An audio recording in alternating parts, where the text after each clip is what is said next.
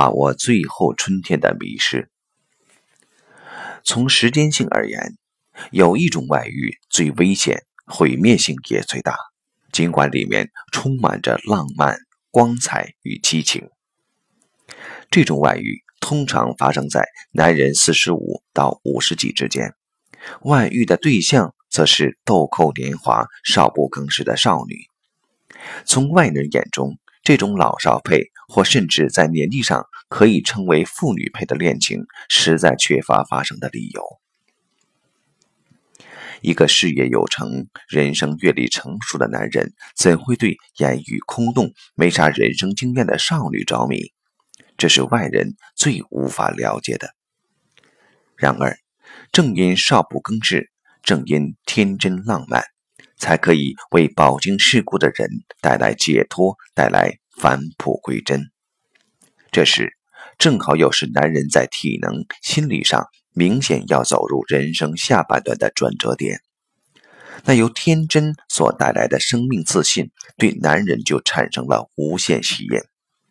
你说他幼稚，我说他纯真；你说他无知，我说他纯洁。就这样。我们乃常看到一些学养丰富、事业有成，乃至道德文章兼具的人，就栽在一个外人无法理解的外遇中，妻离子散、家破人亡，却无怨无悔。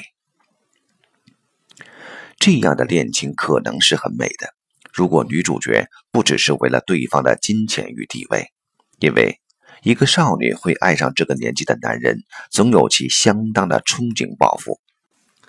也许是敢于对方的道德文章，也许是怜于斯人独憔悴，也许是渴望得到父爱，也许是追寻一种成熟，林林总总。这世人眼中的不伦之恋，其实有太多生命的希望与美感。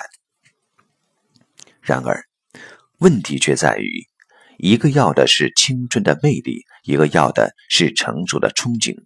彼此所要恰就相反，而尽管男女互补是两性所以成立的理由，但两性之爱却并不可能只建立在互补的基础上，它还需有共同的想法、感受与关心。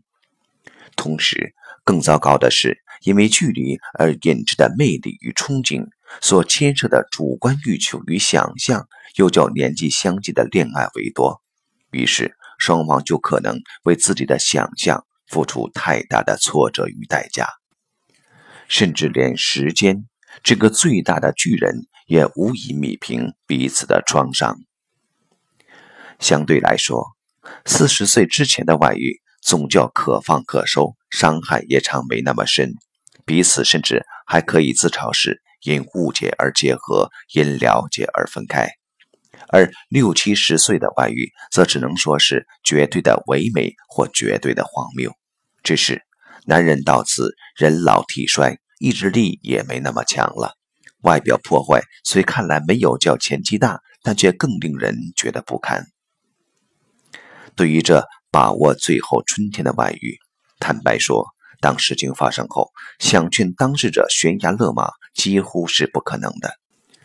它就像黄河决堤。不可恶意，只能防患于未然。因此，关照各个生命阶段之局限的功夫乃不可少。